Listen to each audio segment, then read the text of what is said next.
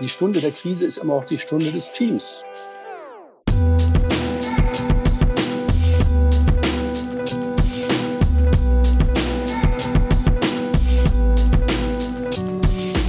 Hallo und herzlich willkommen bei Führung im Fokus, die Kunst im Dunkeln zu sehen.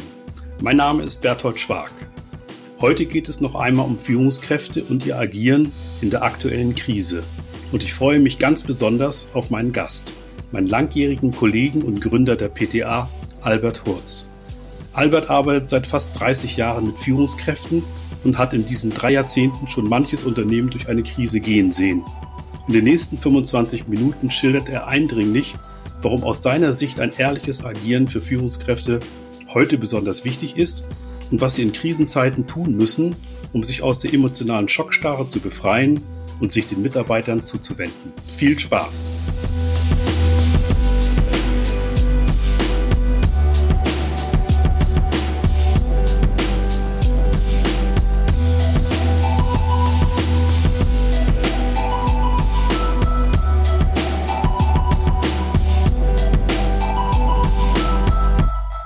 Mein Gesprächspartner ist diesmal mein langjähriger Kollege, Seniorberater und Geschäftsführer der PTA, Albert Hurz. Herzlich willkommen. Hallo Berthold. Vielen Dank für die Einladung.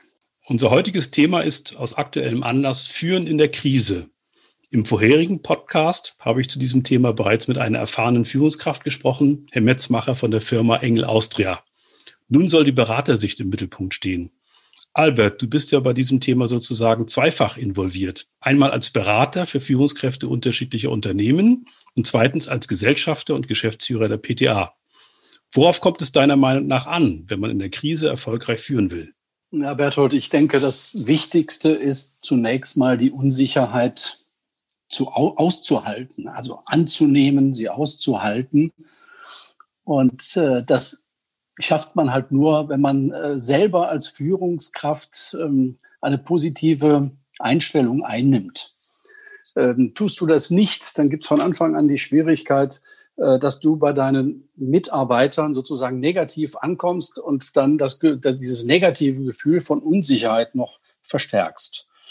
Äh, ich will das mal an einem Beispiel deutlich machen. Mein Nachbar hatte im März, ähm, war ja einer der ersten, der Corona-positiv getestet war. Und äh, er kam aus Ischgl seinerzeit und war dann auch noch mal kurz in der Firma.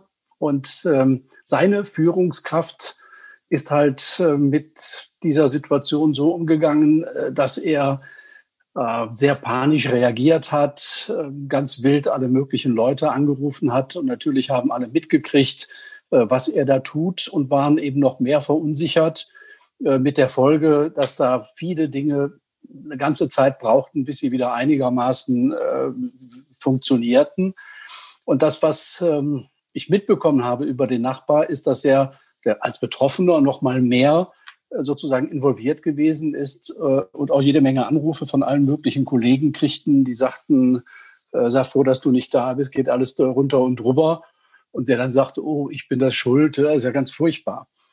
Ähm, also das ist sicherlich nicht die positive Art und Weise, mit Unsicherheit umzugehen. Denn wenn man mal sieht, was die wesentliche Aufgabe von Führungskräften ist, dann ist ja vor allen Dingen Orientierung zu geben, dafür zu sorgen, dass die Mitarbeiter eine klare Vorstellung davon haben, was sie zu tun haben. Und das ist natürlich äh, gerade in so Krisenzeiten, wie wir sie jetzt erleben mit Corona, schon eine sehr, sehr hohe Anforderung an die Führungskräfte, dass sie es schaffen, in dieser ja, Bedrohung, in dieser Situation, wo jeder Angst hat, wo jeder unsicher ist, zunächst mal für sich selbst eine positive Einstellung dazu zu kriegen und die dann entsprechend auch rüber äh, zu bringen an seine Mitarbeiter. Ja, und die, die wesentliche Fähigkeit, äh, die eine Führungskraft da haben muss, die ist immer, wenn eine Krise ist, Ruhe zu bewahren, die Unsicherheit nicht äh, wegzuschieben, wegzudrücken, sondern sich aktiv damit auseinanderzusetzen. Also für mich ist das eigentlich der wesentliche Kern ähm, der Aufgabe von Führungskräften in der Krise. Mhm. Aber genau genommen ist doch das Thema Umgang mit Unsicherheiten ein permanentes Thema für Führungskräfte. Irgendwie gilt doch dieser Satz von Mark Twain, Prognosen sind schwierig, vor allen Dingen, wenn sie die Zukunft betreffen. Und insofern muss man ja tatsächlich immer mit, mit Unsicherheiten leben und als Führungskraft auch aushalten. Siehst du hier eine Steigerung des Problems oder hat es eine andere Qualität? Also es hat schon eine andere Qualität, was wir jetzt gerade erleben, ne? weil so eine fundamentale Krise erlebt man zum Glück nicht so oft. Und äh, in, ich glaube, Berthold, unserer Lebenszeit haben wir so etwas ja auch noch nicht erlebt. Aber du hast natürlich vollkommen recht. Ähm, dass eine Führungskraft, die sozusagen in dieser Situation anfängt zu lernen, sich damit auseinanderzusetzen, wie ich jetzt äh, mit Situationen der Krise oder der Unsicherheit umgehe, äh, das ist natürlich ein bisschen spät. Denn ich denke, es macht gerade äh, schon immer die, die, die wesentliche Fähigkeit von Führungskräften aus, dass sie in solchen Situationen so schnell wie möglich es schaffen, wieder sozusagen auf den Normallevel ihrer Emotionen zurückzukommen. Das heißt, ich bin aufgeregt, entweder hänge ich unter der Decke oder ich bin im Keller oder wie auch immer. Und das heißt, mich hat sozusagen diese Krisensituation voll im, im Griff. Und das zu schaffen, das beiseite zu drücken, sich zu konzentrieren und das Wesentliche zu sehen, das ist, denke ich mal, der entscheidende Punkt, äh, auf den es da ankommt. Äh, und deswegen ist es ganz sicherlich nicht so, dass äh, eine solche Krise, wie wir sie jetzt erleben, neue Anforderungen stellt. Natürlich ist das, was da jetzt passiert, neu für uns alle. Das kennen wir nicht. Aber die Mechanismen, wie ich damit umgehen kann, das ist eigentlich der entscheidende Punkt. Lass es mich mal ein Beispiel äh, klar machen, Berthold. Ähm, wenn jemand, ähm, sagen wir mal, in einem Unternehmen ist ähm, und da kommt jetzt eine Krisensituation, der Auftragseingang bricht ein, so wie das auch der, der Metzmacher von Engel beschrieben hat. Ähm, und das ist in einem dramatischen Maße. Da kommt es wirklich drauf an, wie das der Metzmacher sehr, sehr gut beschrieben hat, äh, dass ich mich von dieser Situation nicht vollständig beherrschen lasse. Äh, dass ich da nicht ähm, so in den negativen äh, Zustand hineinkomme, dass ich äh, quasi in den Tunnel hineingerate.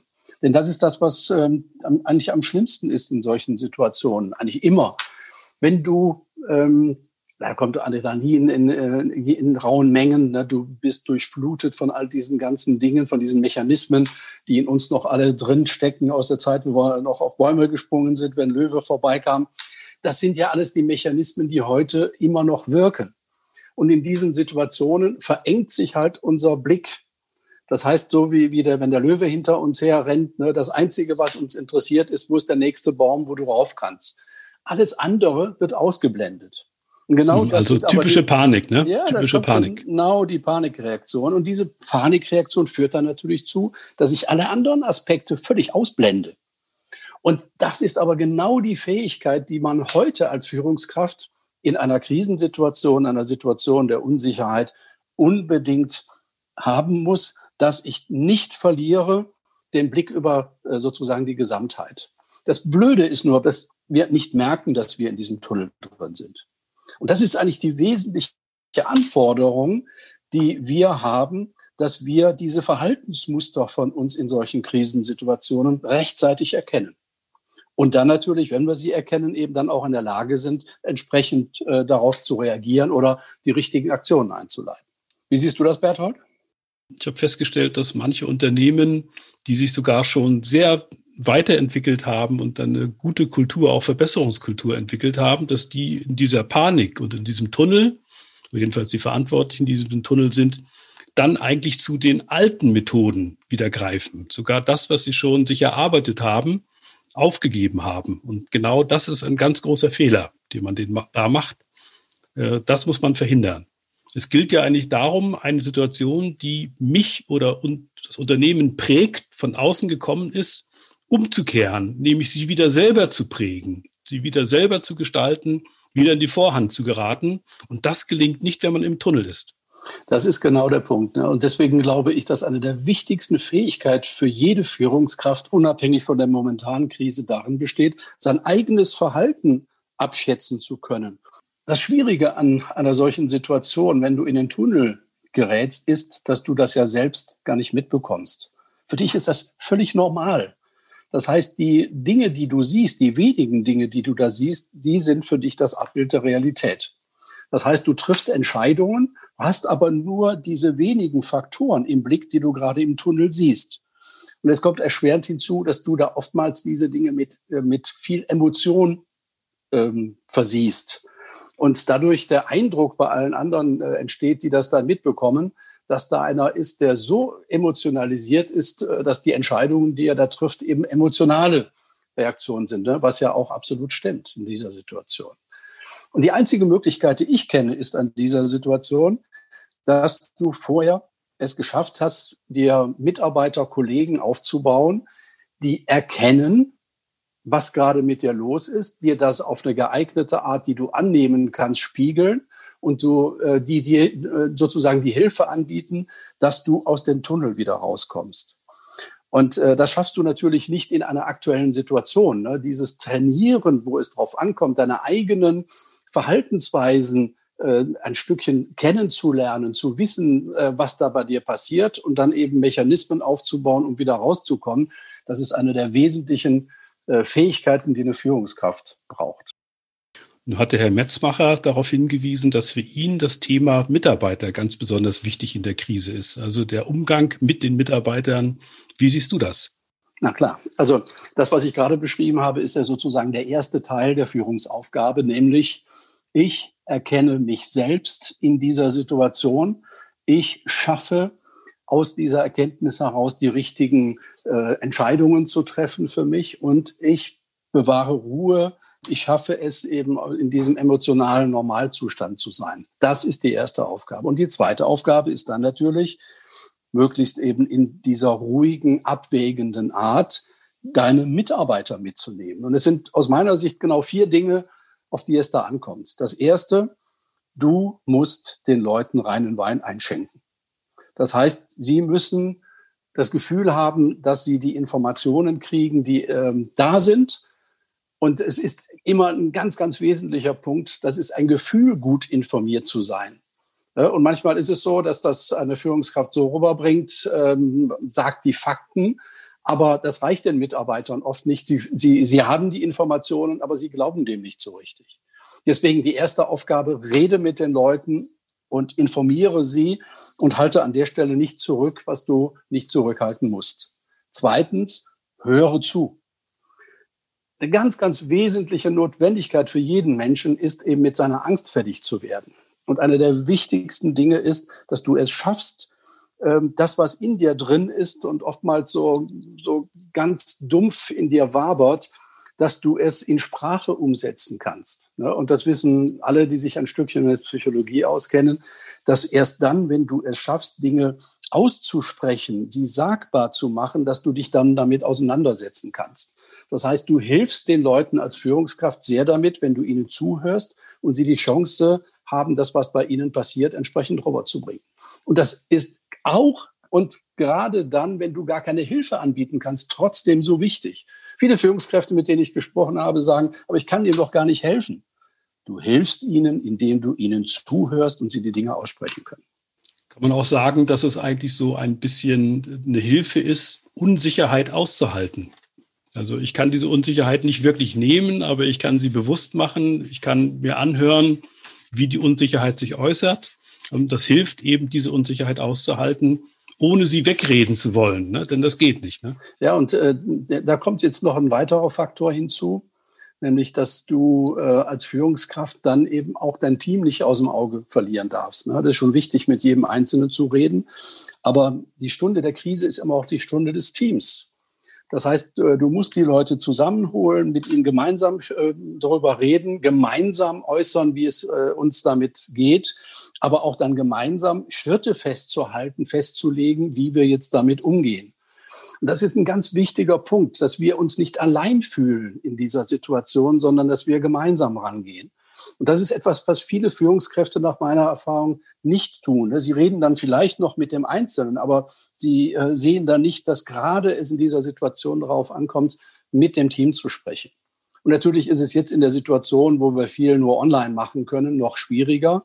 Aber das ist ein ganz wesentlicher Tipp, auch online mit dem Team zu sprechen und die Chance den Leuten zu geben, ihre Dinge äh, und ihre Ängste, ähm, wie soll ich sagen, zu äußern, ist ganz, ganz wichtig, dass da so etwas wie ein Teamgeist entsteht, so nach dem Motto, gemeinsam schaffen wir es, an diesen Dingen zu arbeiten. Und jetzt kommt vielleicht der vierte Punkt dazu. Und der heißt, äh, sorge dafür, dass deine Mitarbeiter, dein Team sich mit Aufgaben auseinandersetzen, bei denen sie Erfolg verspüren. Also eine konkrete Aufgabe zu geben, Hammer, wir können jetzt die Gesamtsituation nicht äh, lösen, aber das, was wir jetzt tun sollten, ist zu gucken, dass wir unsere Termine halten. So, und was ist jetzt äh, von uns im Team, von jedem Einzelnen zu tun, damit wir diese Termine halten? Und wenn du das schaffst, dann gibst du den Leuten ähm, eine, ein klares Ziel und eine Richtung und sie wissen, dass sie etwas Sinnvolles tun können. Und das ist auch etwas, was eine Führungskraft wirklich äh, leisten kann, damit seine Leute mit dieser Situation besser umgehen können. Also gib ihnen zu bewältigende Aufgaben, wo Erfolgserlebnisse dahinter sind. Also bloß kein Leerlauf, bloß keine Langeweile, bloß keine Chance geben, also die Dinge immer von links nach rechts, von oben nach unten zu wenden, sondern eine konkrete Aufgabe, die aber Zielorientierung ausstrahlt. Ne? Genau, genau. Und äh, das ist etwas, was der Metzmacher sehr klug äh, gesehen hat. Er hat äh, an einigen Stellen von Wirksamkeit gesprochen, von Erhöhung der Wirksamkeit. Und für mich ist das wirklich ein ganz, ganz zentraler Punkt. Lass deine Mitarbeiter Wirksamkeit erleben. Ne? Lass sie erleben, dass sie auch in dieser schwierigen Situation etwas tun können, wo sie Wirksamkeit erleben. Und das tust du für dich selbst als Führungskraft und du tust es für deine Mitarbeiter. Und ich glaube, dass das ganz, ganz wesentlich ist. Ist ein ganz wesentlicher Faktor, um äh, in Unternehmen als Führungskraft, als Mitarbeiter mit der Krise möglichst äh, gut umzugehen. Und da kommt vielleicht noch ein Faktor dazu, den ich ganz, ganz wichtig finde. Ähm, eine Krise wird von den meisten Menschen als was Negatives erlebt. Aber jede Krise hat auch Chancen. Und es zu schaffen, eben sich nicht von dem Negativen ja, klein machen zu lassen, sondern darüber nachzudenken, äh, was ist denn das, was da an Positiven, was an Chancen in dieser äh, Situation drin steckt und wie können wir diese Chancen nutzen und das für sich selbst klar zu kriegen und das auch mit den Mitarbeitern zu kommunizieren, das ist eine riesen tolle Möglichkeit für Führungskräfte aus einer Krise etwas Positives zu machen. Und da kommt es natürlich auf die Haltung an. Wenn du mit den Leuten über was Positives sprichst, bist aber von deiner Ausstrahlung äh, ja völlig gefangen in diesem Negativen, dann glaubt dir das keiner. Ne, das heißt, du musst selbst schon ein Stück davon überzeugt sein als Führungskraft, dass da auch die Möglichkeiten sind, etwas Positives zu machen.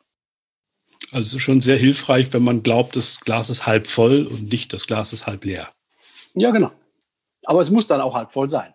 Das ist ganz wichtig. Ja, also es geht nicht um Demagogie dabei. Nein, überhaupt nicht. Also das hilft überhaupt nicht, sondern ist eher kontra, produktiv.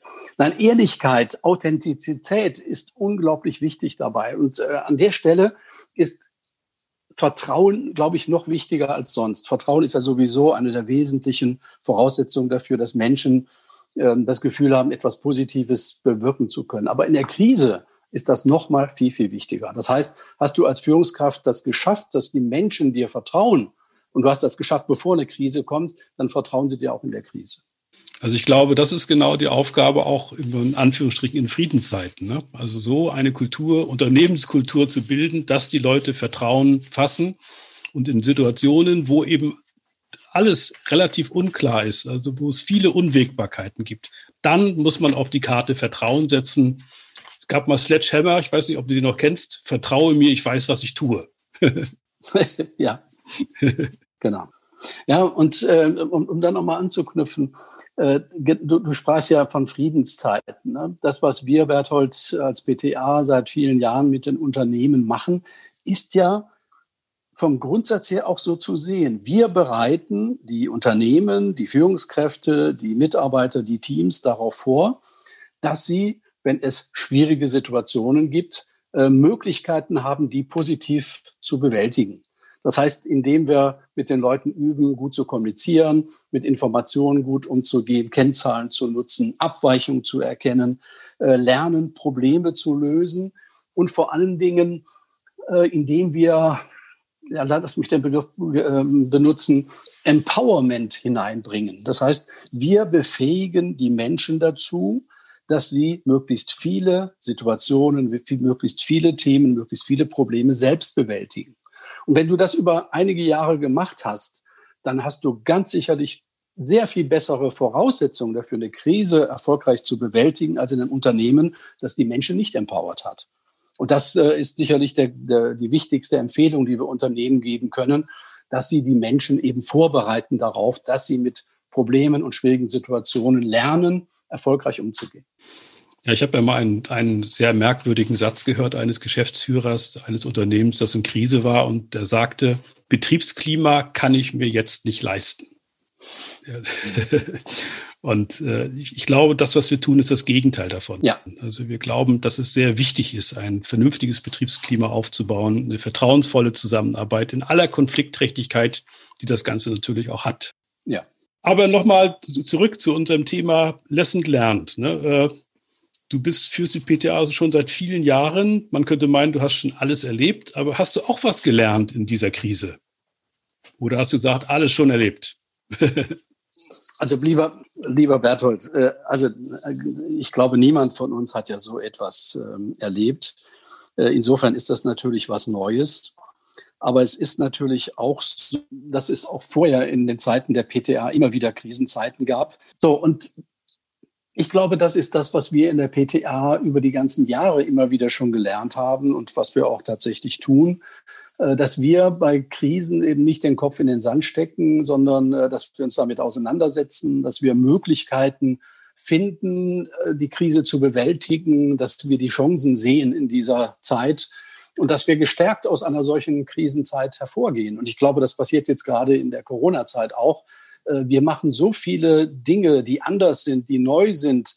Äh, ich glaube nicht, dass wir lange äh, sozusagen in der Schockstarre geblieben sind, sondern wir haben sehr schnell angefangen, uns auf die neuen Gegebenheiten einzustellen. Und das wird uns für die Zukunft ganz sicher stärker machen.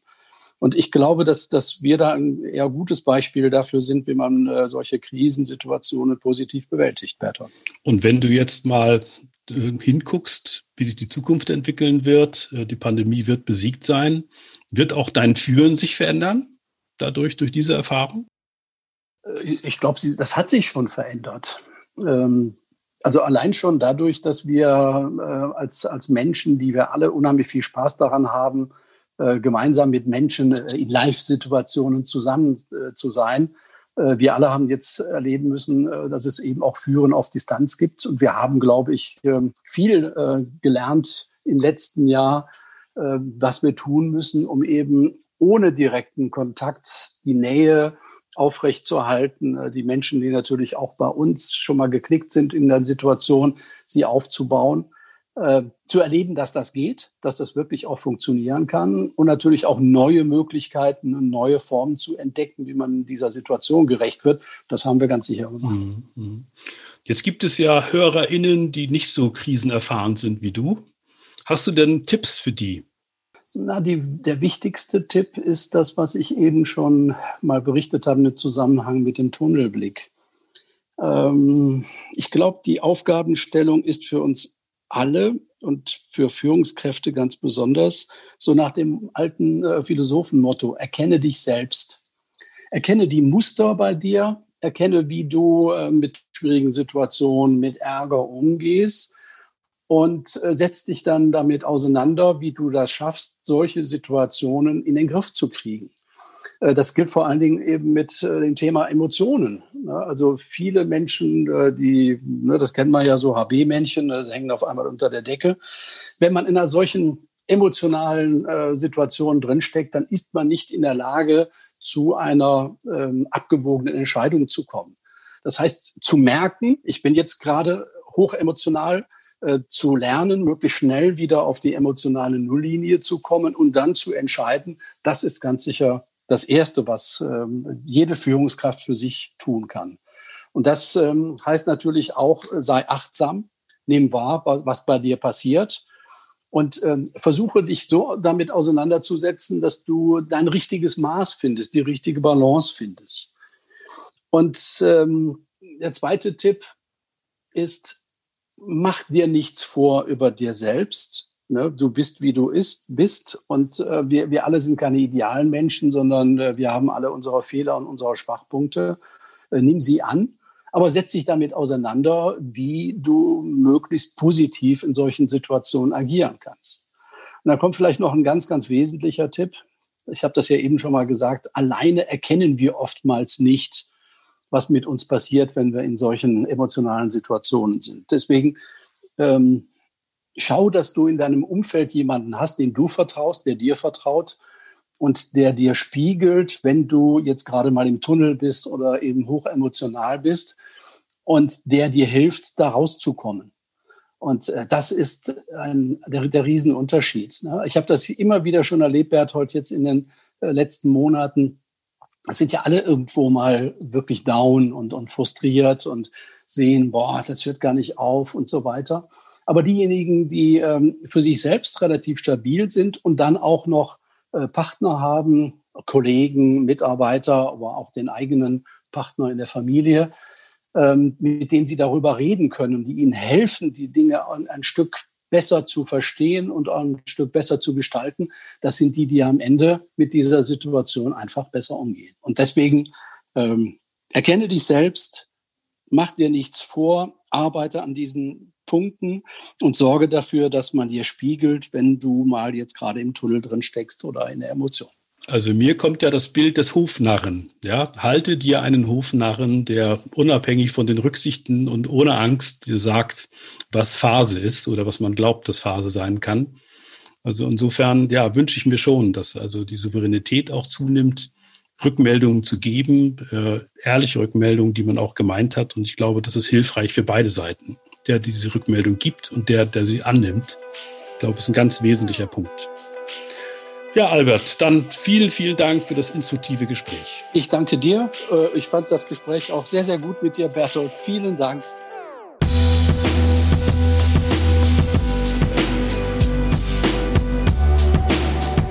Was ich vor allem mitgenommen habe aus der letzten halben Stunde, ist, dass es gerade in der Krise um ganz basale Themen geht. Kommunikation, Vertrauen und Reflexion.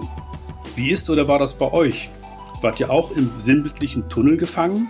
Wie gelingt euch der Umgang mit emotionalen Situationen? Wir freuen uns, wenn ihr mit uns ins Gespräch kommt. Hinterlasst uns gerne einen Kommentar oder schreibt uns per Mail. Wie bei jedem Podcast freuen auch wir uns darüber, wenn ihr uns abonniert. In zwei Wochen begrüßt euch hier mein Kollege Marc Eichberger. Macht es gut und bleibt gesund.